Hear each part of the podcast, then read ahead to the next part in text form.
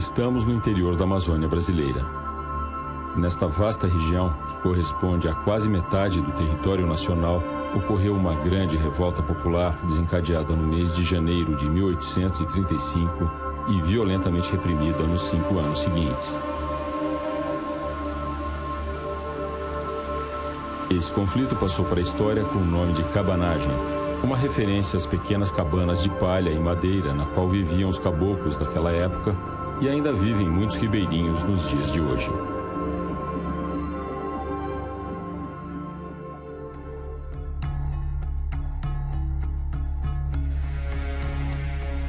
Os livros didáticos de história do Brasil faziam poucas referências à cabanagem. Na historiografia tradicional, esse tema quase não era abordado. Quando eu era menino, na escola, o tema cabanagem era muito pequeno. Não sei se que era o contexto da ditadura militar, né? que também falar de uma revolução né? que aconteceu e que o povo ganhou né? e tomou o poder e governou durante algum tempo talvez fosse um, um tabu e etc. Né? Eu fiz o curso normal é, imediatamente depois do é, golpe militar de 64. É, foi governar o Amazonas um grande historiador da Amazônia, que é o Arthur César Ferreira Reis, que é um grande historiador no sentido que tem uma produção vasta e que é, nos ajuda. Não dá para fazer história da Amazônia sem ele mas só com ele também não dá, porque a visão dele é a visão do colonizador, do português. E ele, como governador, adotou uma política de, de livro didático, de imprimir livro didático. E no livro, os cabanos são apresentados como assassinos, como ralé, como bárbaros, como sanguinários, como violentos.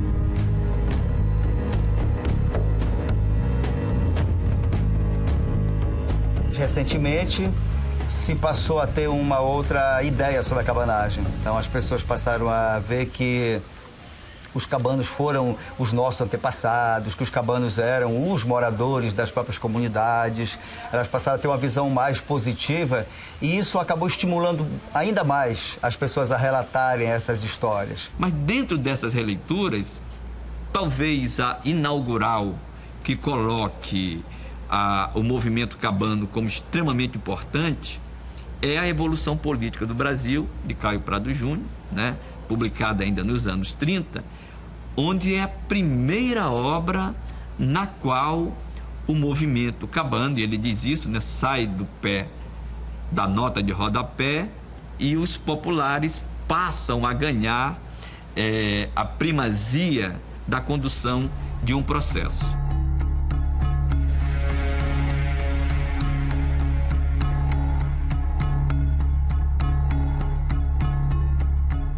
Para compreender a revolta dos cabanos, devemos recuar no tempo e conhecer a forma específica assumida pela dominação colonial portuguesa na Amazônia.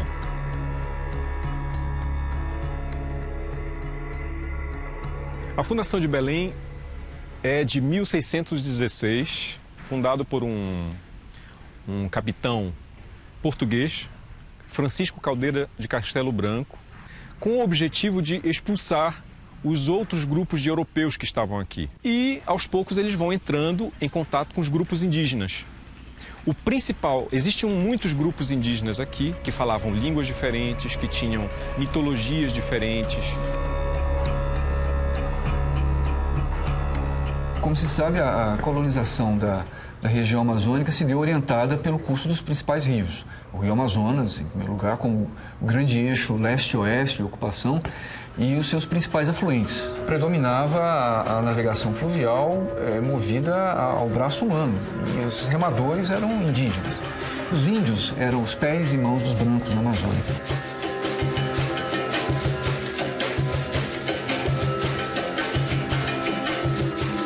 A Amazônia tinha um quadro muito diversificado de línguas, né? mais de 700 línguas, só na, na área da Amazônia brasileira e é, se instituiu então uma língua de comunicação interétnica que foi a língua geral, que ficou conhecida no século XIX como Nhengatu, a fala boa.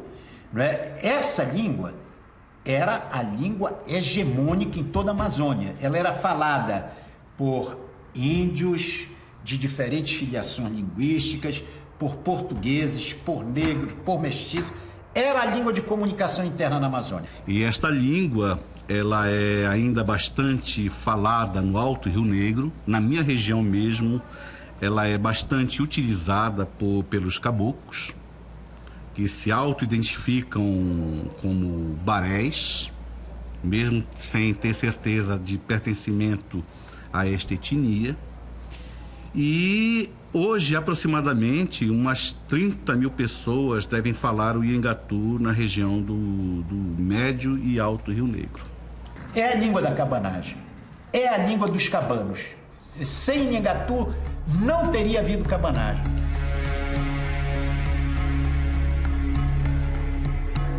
A América Portuguesa era formada por dois estados, e não apenas um, como fomos levados a pensar. O estado do Brasil, com capital em Salvador. A capital muda para o Rio de Janeiro em 1763. E o estado do Maranhão e Grão-Pará, tendo como capital São Luís. Em 1737, a capital muda para Belém e ele passa a se chamar Estado do Grão-Pará e Maranhão.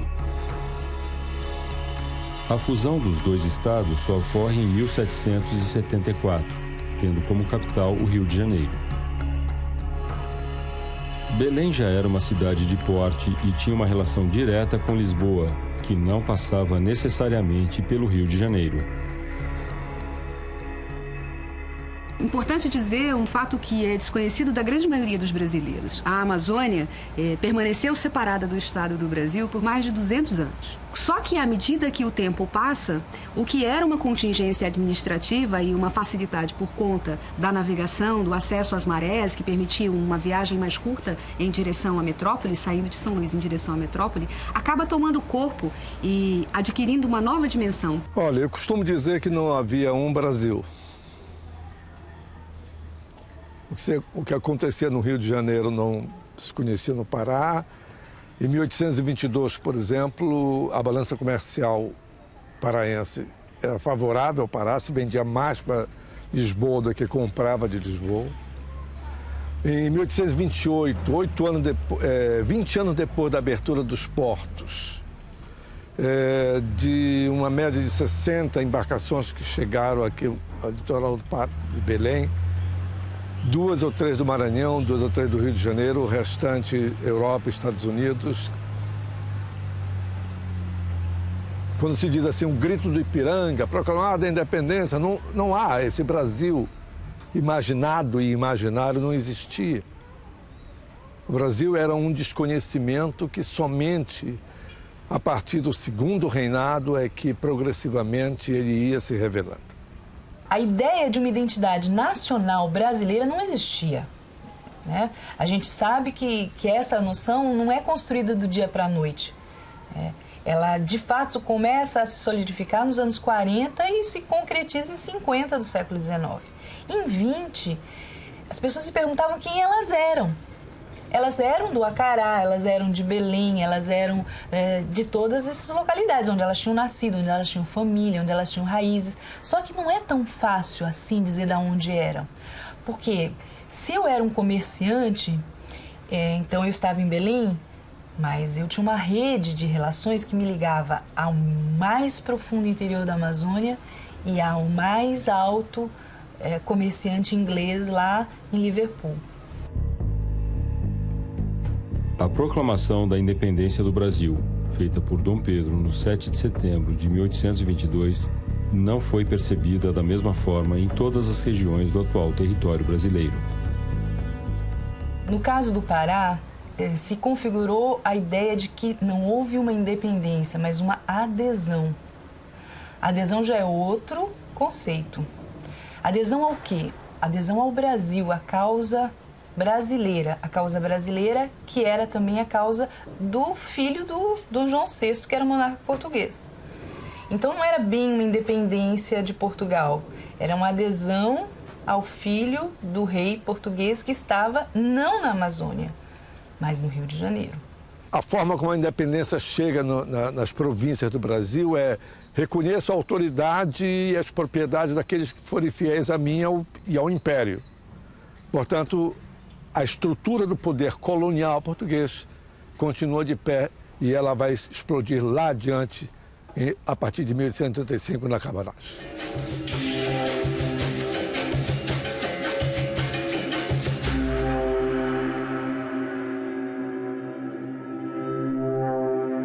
Uma visão geral da Amazônia antes da cabanagem, 10, 20, 30 anos antes da cabanagem, até mesmo já no final do século XIX, é uma região que a, o envolvimento popular através da rebelião não é, é cotidiano e tenta, num certo sentido, estabelecer uma outra mediação para as relações de poder que ali se colocam. Santarém, na época, tinha dois bairros, principalmente. O bairro dos Brancos, que era o bairro onde estava a catedral, toda a parte dos militares, e o bairro dos indígenas, dos tapuios. E, e, esse bairro dos indígenas, tapuios, era uma rebelião só. Tava todo mundo o tempo todo querendo matar português. A palavra de ordem dos cabanos era morte aos portugueses. Morte aos portugueses e aos maçons, que em geral eram portugueses e ricos também, né? Para entender esse contexto paraense no plano das ideias, é preciso conhecer alguns personagens que protagonizaram esse processo em Belém do Pará, entre eles o jornalista Felipe Patrone e o cônego Batista Campos.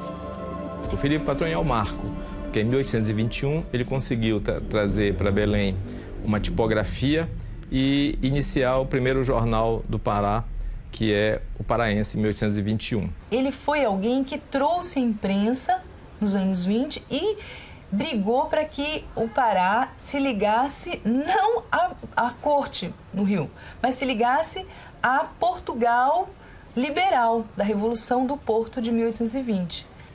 Ele põe o jornal para circular defendendo a liberdade de imprensa, defendendo o constitucionalismo português, combatendo o arbítrio militar dos quartéis, combatendo a, a, o autoritarismo do poder militar tendo em vista o seu projeto de poder, que é chegar justamente à presidência da província. O Felipe Patroni era uma pessoa polêmica porque pertencia à elite, mas é, queria um tipo de governo que não cabia né, naquele, naquela conjuntura. Se, se discutia muito se ele era republicano, se ele não era, tem muitas polêmicas sobre isso, mas ele sempre se colocou favorável à monarquia. Tem várias falas dele favoráveis à monarquia. Ele tinha um projeto político ele não acreditava mais na monarquia absolutista, tentou a monarquia constitucional como uma forma de manter eh, o Pará numa condição privilegiada em relação ao resto do Brasil, porque só se entende a cabanagem a partir da divisão que o Brasil em dois. Não, havia um Brasil, haviam dois Brasis. Este, este é, conjunto de ideias, este conjunto de formas de pensamento que começa com Patrone, passaria a seguir para o cônego Batista Campos.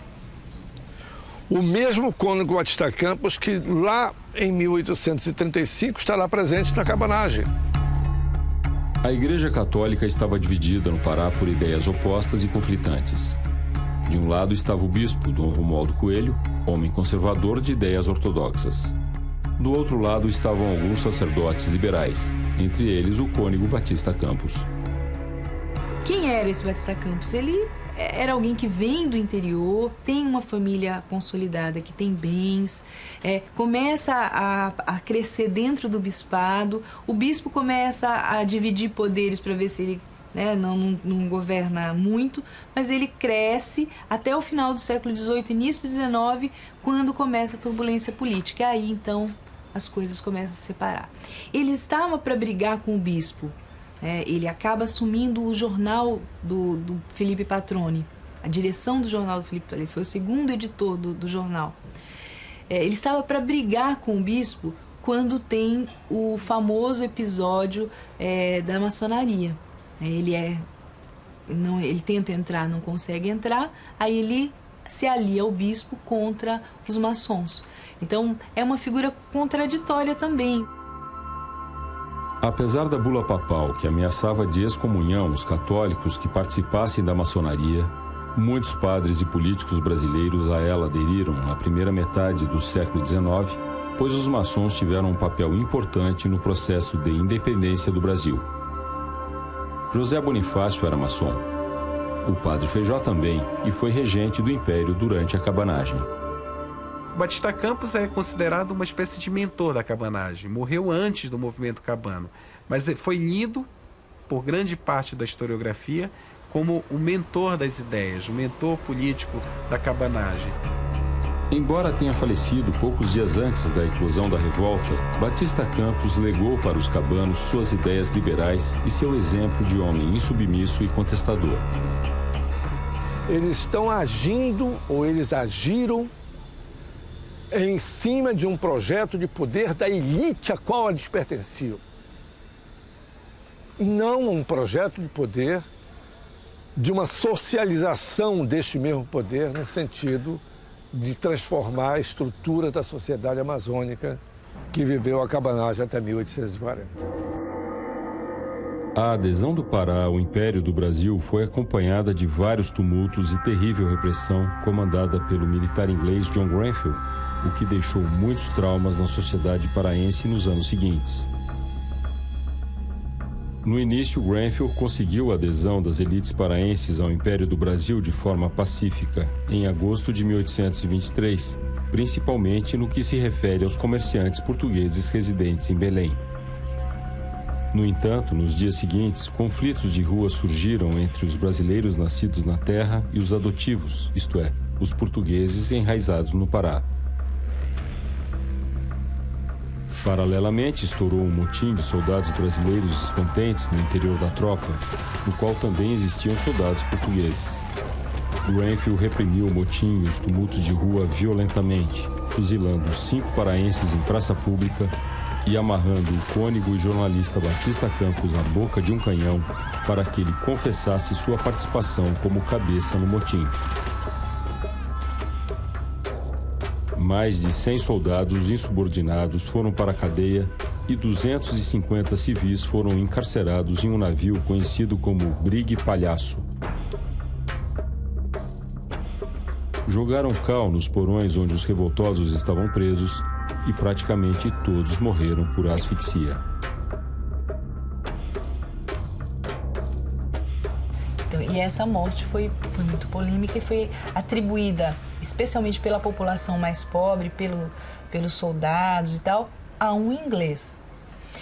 O ódio aos portugueses foi associado ao ódio aos estrangeiros. Isso foi muito importante para depois a gente entender o que vai acontecer na cabanagem, onde o ódio aos brancos é, foi mais generalizado. O massacre do Brigue Palhaço rompeu de modo definitivo a adesão inicialmente pacífica do Pará à independência do Brasil. A província viveria uma década de turbulência política, culminando com a cabanagem, movimento de revolta que explodiu 12 anos mais tarde. Estamos às margens do rio Guamá. Esse espaço foi um espaço cabano. Era uma região muito produtiva, principalmente com os engenhos de cana que nós tínhamos às margens do rio Guamá. É, e, durante a cabanagem, Cada fazenda aqui foi caindo quase que em sequência sob o poder dos cabanos. Era uma região que tinha muita incidência do trabalho escravo. A entrada de escravos africanos no, no Grão-Pará, no antigo estado do Grão-Pará e Maranhão, foi relativamente tardia, se considerarmos o restante da América Portuguesa. Né? Os principais centros é, de produção para exportação. Só na metade, na segunda metade do século XVIII, é que passaram a entrar em, em escala maior os escravos africanos. Eles estavam ligados, esses escravos, sobretudo à, à produção agrícola. Mas quando a gente olha para Belém e arredores, não dá para pensar a cabanagem sem levar em consideração a forte presença negra, não é? E a ação centenária do, dos, dos mocambos. Quer dizer, porque a, a luta dos negros pela liberdade no Pará ela é muito anterior à cabanagem e ela transcende a cabanagem, vai além da cabanagem e vai além da abolição. A gente não tem só uma vertente, um objetivo. Vários objetivos se conjugam para é, reunir grupos diferentes, diferenciados e lutar juntos em determinados momentos. E essas revoltas mudam de faceta ao longo do tempo.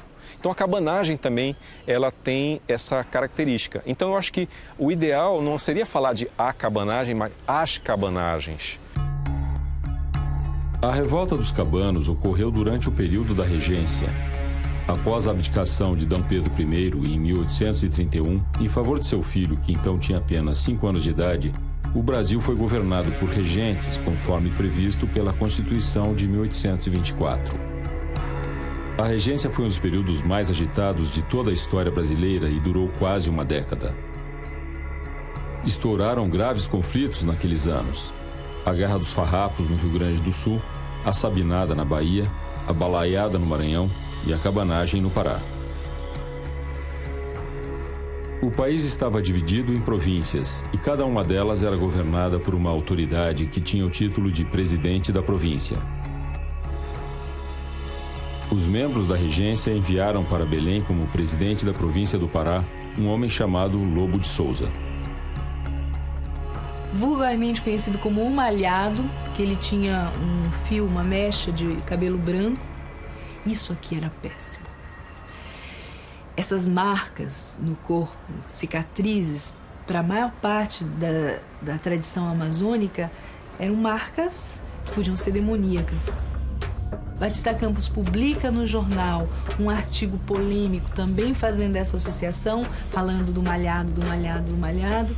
E o mais interessante é que quando vai para ser morto, ele vai para ser morto, que ele sobe na catedral e ele diz para todos: vocês vão matar quem? O governador Lobo de Souza? Aí quem, quem o mata, que diz que é o Domingos 11, diz: não, nós vamos matar o malhado. Lobo de Souza se desentendeu com as elites locais e foi odiado pelo povo. Ele ordenou a prisão de vários líderes paraenses, dentre eles Félix Malcher. Quem era o Malcher? Malcher era uma figura muito interessante também, Félix Malcher.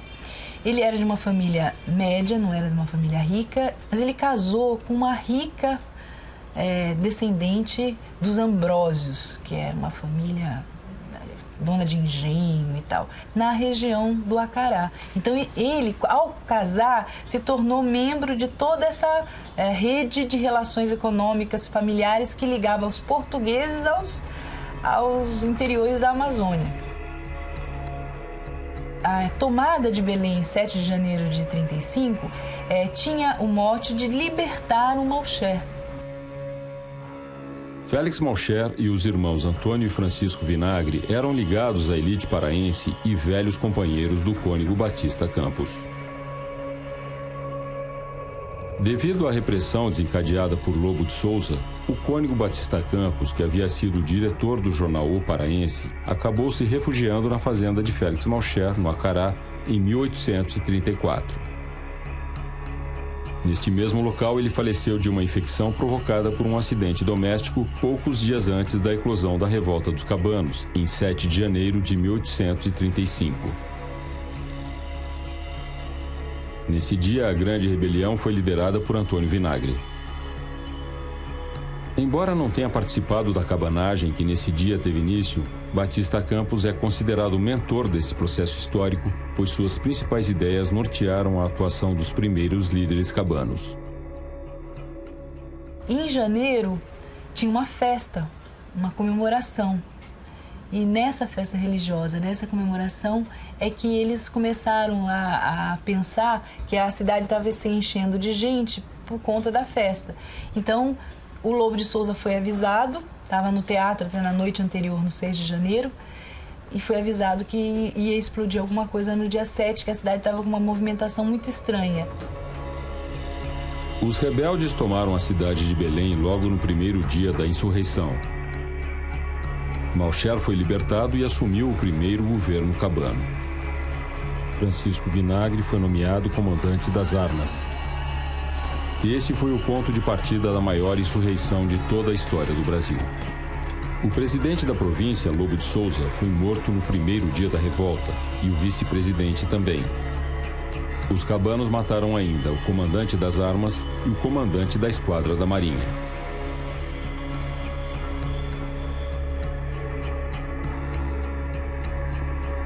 Seus corpos foram arrastados pelas ruas da cidade. Foram necessárias várias horas para que Félix Malcher e seus aliados conseguissem controlar a multidão e entregar os corpos aos parentes para que pudessem ser enterrados. A bandeira de luta de grande parte dos insurgentes naquele mês de janeiro resumia-se a morte aos portugueses e morte aos maçons.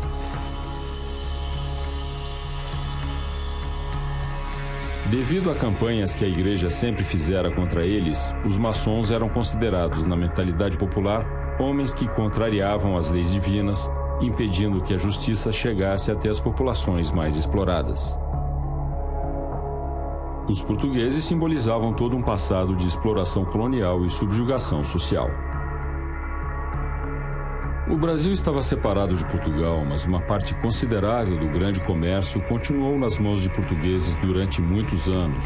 Por isso foram frequentes os conflitos entre brasileiros e lusos durante o reinado de Dom Pedro I e a regência. E quando, em 7 de janeiro, o Malcher realmente é salvo e, é aclamado pelo povo, olha, ele é o novo governador nosso, é, ele não previu, por exemplo, que tivessem que matar o governador, o vice-governador. E realmente vários indícios mostram que ele sentiu isso, que não tinha sido planejado essas mortes. É, o que deveria ter sido feito é colocado eles no navio e mandado embora. A morte criou uma, uma situação muito mais complicada politicamente. E a partir daí, então, as coisas foram se agravando. A revolta não terminou com a morte de Lobo de Souza e a aclamação de Félix Mocher. Pelo contrário, a luta estava apenas começando.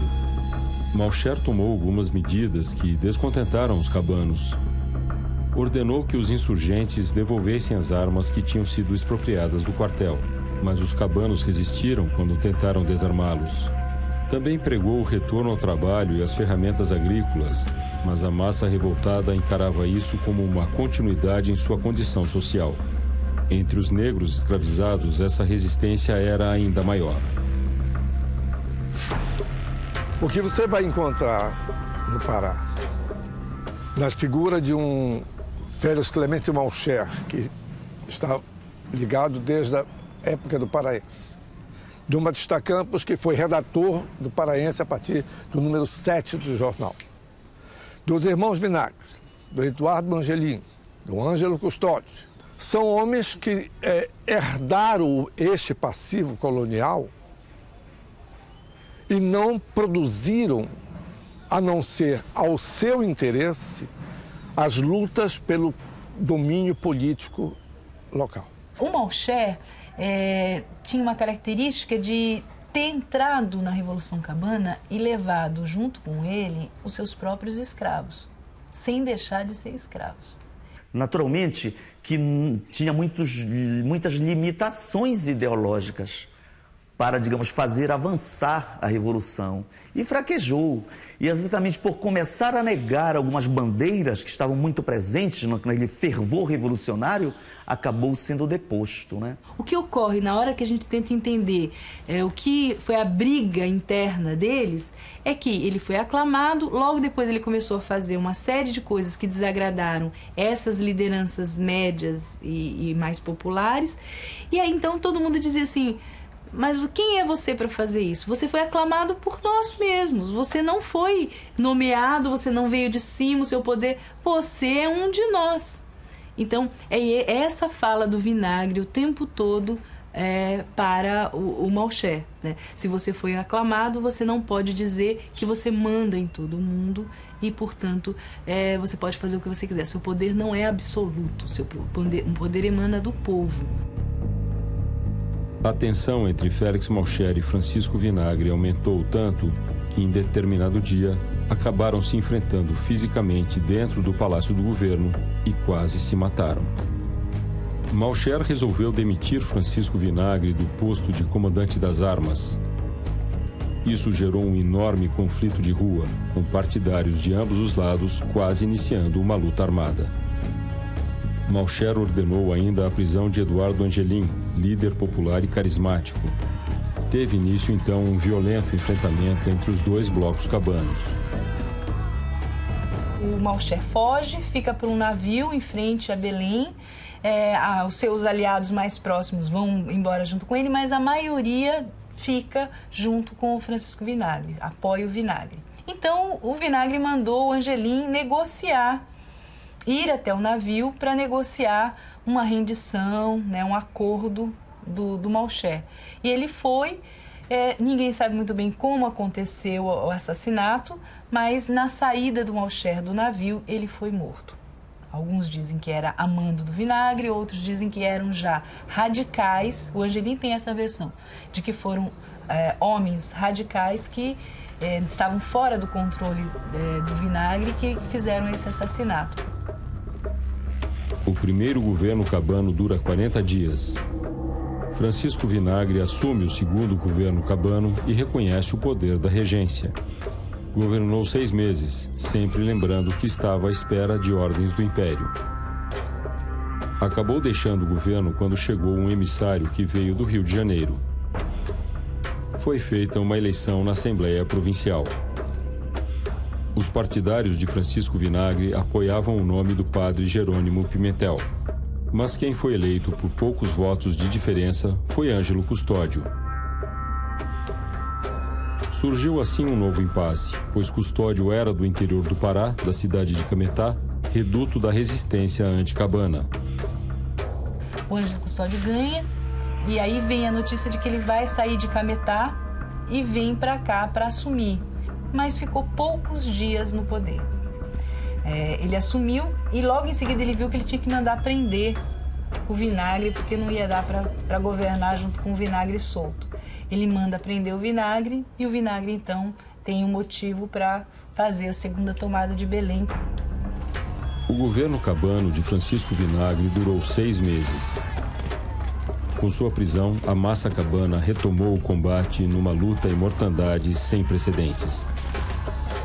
No dia 14 de agosto de 1835, sob comando de Antônio Vinagre, irmão de Francisco, milhares de combatentes cabanos invadiram e ocuparam um grande depósito de armas chamado Trem de Guerra, localizado no Largo das Mercês.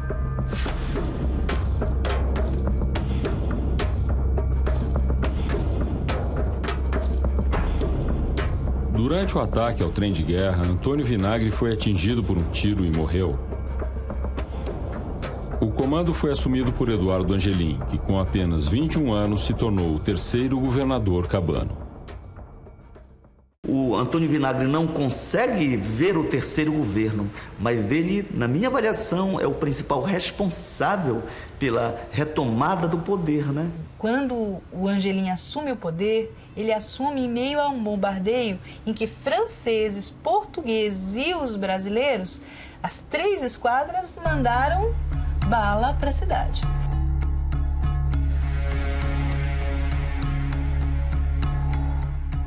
Os três governadores cabanos faziam parte dos grupos dominantes da sociedade paraense e por isso sempre tiveram dificuldades em comandar suas bases revolucionárias.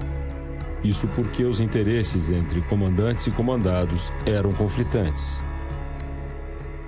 Quando Angelim assumiu, essas lideranças radicais também estavam se tornaram radicais por conta desse contexto todo que se vivia. Né? Muitos vinham do interior, eram descendentes de escravos, descendentes de é, povos indígenas. Isso, é, o trabalho de, de, algumas pessoas já começou a, a rastrear. Tá?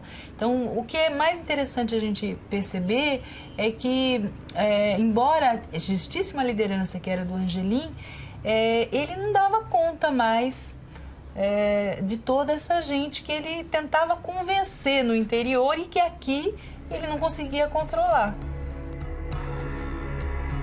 Vários líderes negros ou índios mais radicais foram punidos severamente pelos governantes cabanos, dentre eles o célebre Joaquim Afonso, oficial negro de uma milícia rebelde formada por mais de 500 homens que exigia a libertação de todos os escravos. Joaquim Afonso foi fuzilado em frente ao Palácio do Governo por ordens do governador Eduardo Angelim, que ele ajudara a chegar ao poder. Desde o século XIX, os registros nos dão conta de que O próprio Angelim, que é tido como um dos mais populares dos, dos líderes da cabanagem, tinha muita dificuldade de, de, de se relacionar com as, as, comunidades negras, com as populações negras. Pelo contrário, se relacionava como, como um senhor de escravos com ela. Enquanto os líderes cabanos enfrentavam suas contradições internas, as forças repressoras se organizavam sob o comando do brigadeiro Soares de Andréa, homem fiel ao império. Sua estratégia visava eliminar as forças cabanas que se encontravam nas áreas do interior e isolar completamente a cidade de Belém, que estava nas mãos dos insurgentes. O objetivo era provocar o caos e a fome na capital o Andréia conseguiu o feito de praticamente isolar. Em janeiro, fevereiro de 36, não chegava nada e não saía nada de Belém sem que as esquadras soubessem.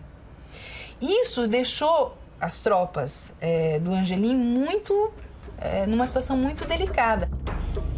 Muitos cabanos começaram a saquear armazéns em busca de alimentos, saindo em canoas cheias para longe de Belém, o que aumentava ainda mais a falta de alimentos na cidade. No meio desse caos, começou uma epidemia de varíola. Diante dessa situação insustentável, Angelim decide abandonar Belém com a esperança de se unir aos cabanos do interior da província. O governo cabano de Eduardo Angelim durou oito meses.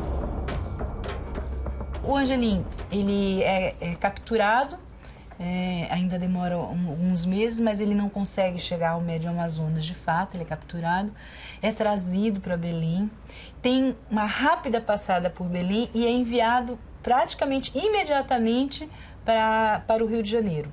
É, a ordem do André era que essas grandes lideranças não ficassem em Belém. Né? E que as lideranças que eram consideradas médias, assim, que vinham do interior, é, fossem presas numa corveta, nunca aportasse, nunca chegasse em terra. Uma situação realmente revolucionária configurou-se durante esses últimos meses no Pará, pois os dirigentes cabanos não conseguiam mais governar e na base da sociedade a radicalização era cada vez maior. Com a prisão de Angelim, o movimento cabano foi derrotado em Belém, mas não se extinguiu. Segundo o historiador Domingos Antônio Raiol, a cabanagem elas trouxe pelo Pará fora como fogo em relva ressequida.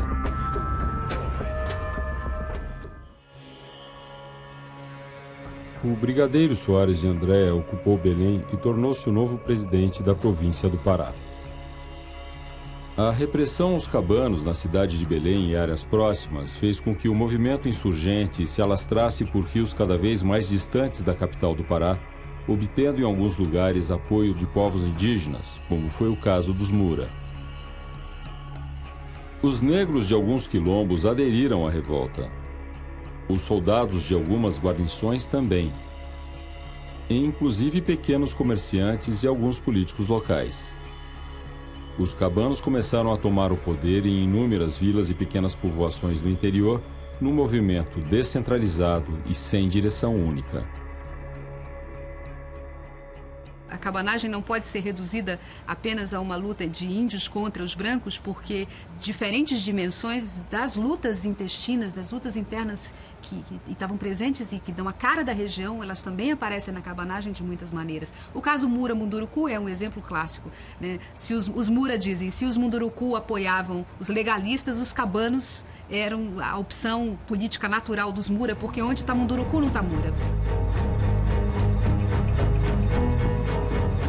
A, a flecha do, do, do Mura era tão veloz que quando atirada, né, ela conseguia atravessar um boi, pra você ter uma ideia, de tanta velocidade que era. Os Mura eram especialistas em táticas de ataque que eram mortais, eram chamadas enfim, mais modernamente poderiam se chamar de táticas de guerrilha. Eles conseguiam enterrar grandes toras de madeira apontadas, né? Nessa forma assim de trincheira, aonde a água passava por cima. E aí quando vinham os navios, né, tocavam nessas, nessas madeiras e furavam os barcos. E aí o pessoal chegava com as canoas e eliminava os, os soldados. Os Mura descobriram muito rapidamente que a pólvora molhada não funcionava, então as pequenas embarcações se aproximavam né, das, das, das, dos barcos eh, com as tropas jogavam água né, nos suprimentos e conduziam essas canoas meio perdidas, os barcos da legalidade meio perdidos, conduziam para os igarapés, para os igapós, onde os mura atacavam das árvores.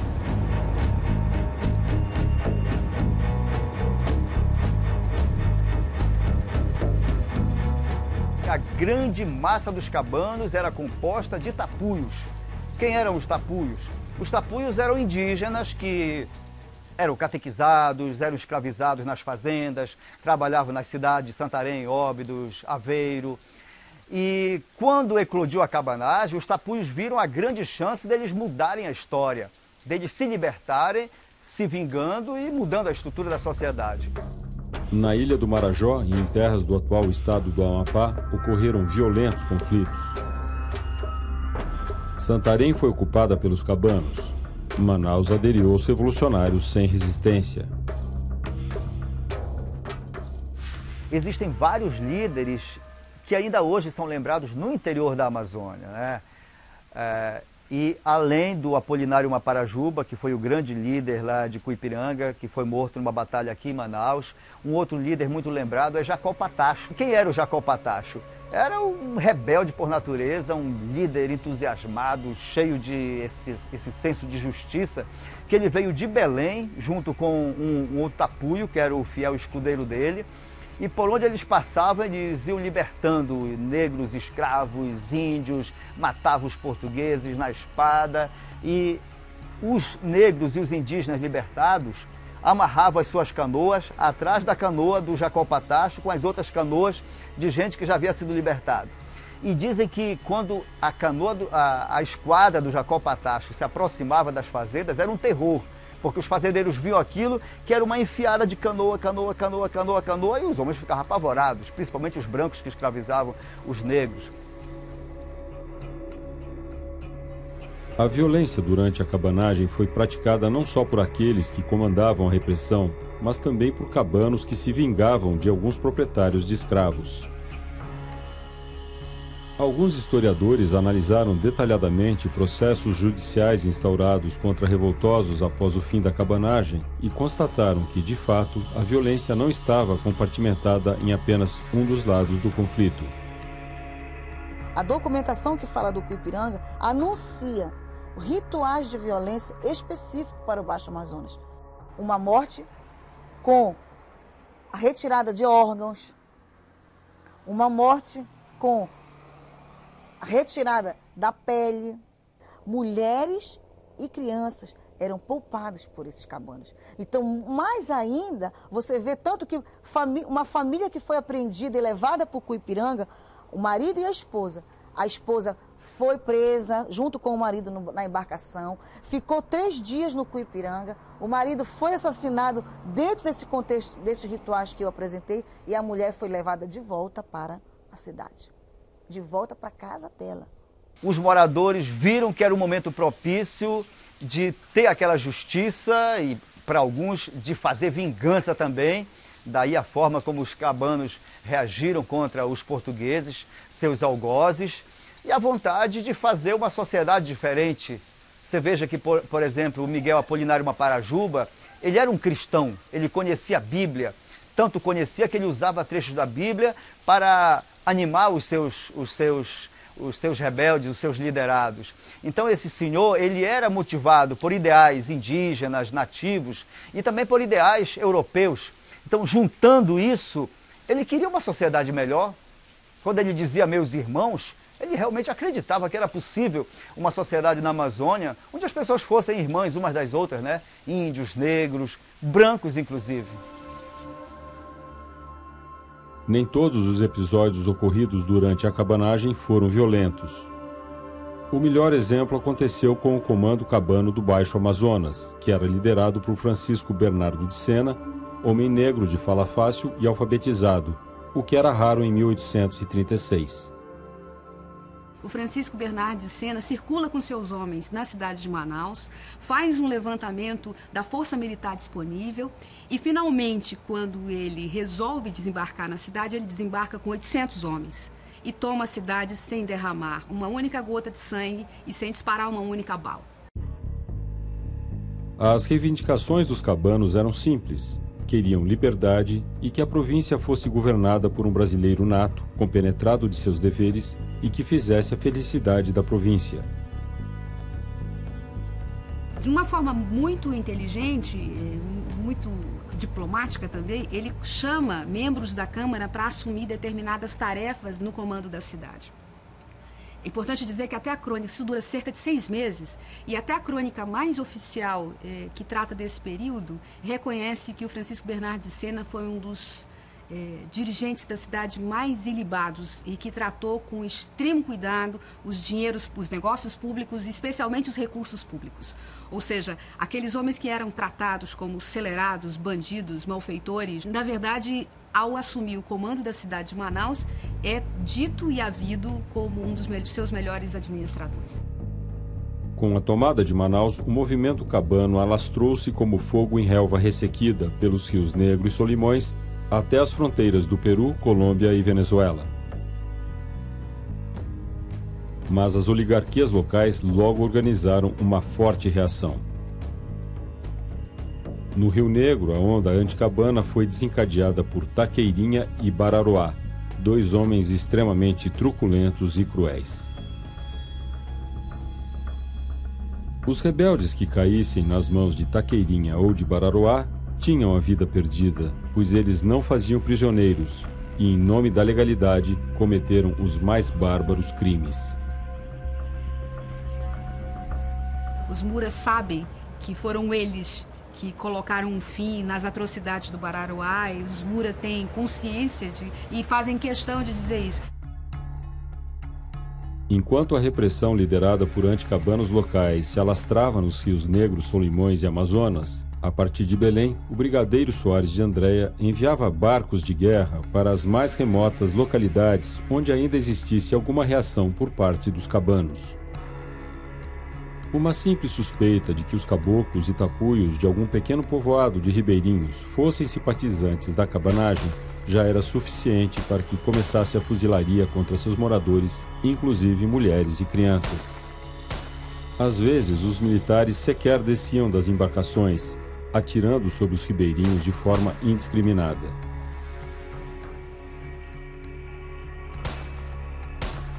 A maior parte das 40 mil vítimas da cabanagem morreu assim, e não em combate. Foi uma mortandade jamais vista em toda a história do Brasil.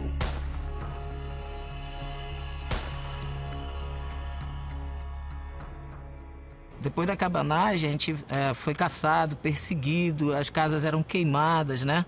As onde tinha a aldeia era queimada e matavam as pessoas. Os próprios moradores de de Vila Franca, de Pinhel, de Cuipiranga, eles dizem numa só voz que depois da cabanagem acabou tudo. Os moradores tiveram que fugir para se esconder nos buracos na mata, nos troncos de árvores. Sumiram na mata, porque ficar na beira do rio era muito perigoso, né? As forças da repressão passavam. Então a gente sofreu isso e a perda maior foi a língua materna, que foi proibida de ser falada. E aí, aí por que que parou de falar? Porque assim, as mães tinham medo de ensinar as crianças, né? E as crianças aprendendo a falar, iriam falar na frente do, do, dos guardas, etc., dos soldados, e seriam mortos. Então isso passou a ser passado de pai para filho, não falar mais a língua, né? O maior número de mortos, com certeza, foi de índios, tapuios e caboclos. Ou seja, esse, esses agrupamentos humanos que tinha uma tradição amazônica é, e que sofreu enormemente aí com as perdas em vidas. A cabanagem foi um processo desigual, heterogêneo, que assumiu formas diferenciadas nas muitas regiões amazônicas pelas quais se alastrou. Existe uma discussão enorme entre historiadores, sociólogos. Aqui mesmo na Amazônia, existe uma tradição polêmica para decidir se foi uma revolta, se foi uma revolução, se foi que tipo de classificação a gente pode dar para a cabanagem. Eu acho que ela foi tudo isso ao mesmo tempo, dependendo do momento e dependendo dos grupos dos quais nós estamos nos referindo. A derrota cabana, ela não significou, digamos, o fim dos sonhos cabanos. Ela se afirma e ela tem continuidade de outras formas, em outras formas de resistência, mas ela continua muito viva na memória e no coração do povo paraense. Eu acho que a cabanagem nunca passou. A cabanagem não morreu. Eu diria que a cabanagem nem é um movimento do século XIX. É um movimento contínuo que está associado ao presente. Porque os cabanos eram homens e mulheres que se fizeram respeitar numa época de escravidão, de muita violência. Eles ousaram sonhar com uma sociedade diferente. E eles foram à luta. Eles sabiam que a morte era, era algo que poderia acontecer e aconteceu para a maioria deles, e mesmo assim eles não recuaram.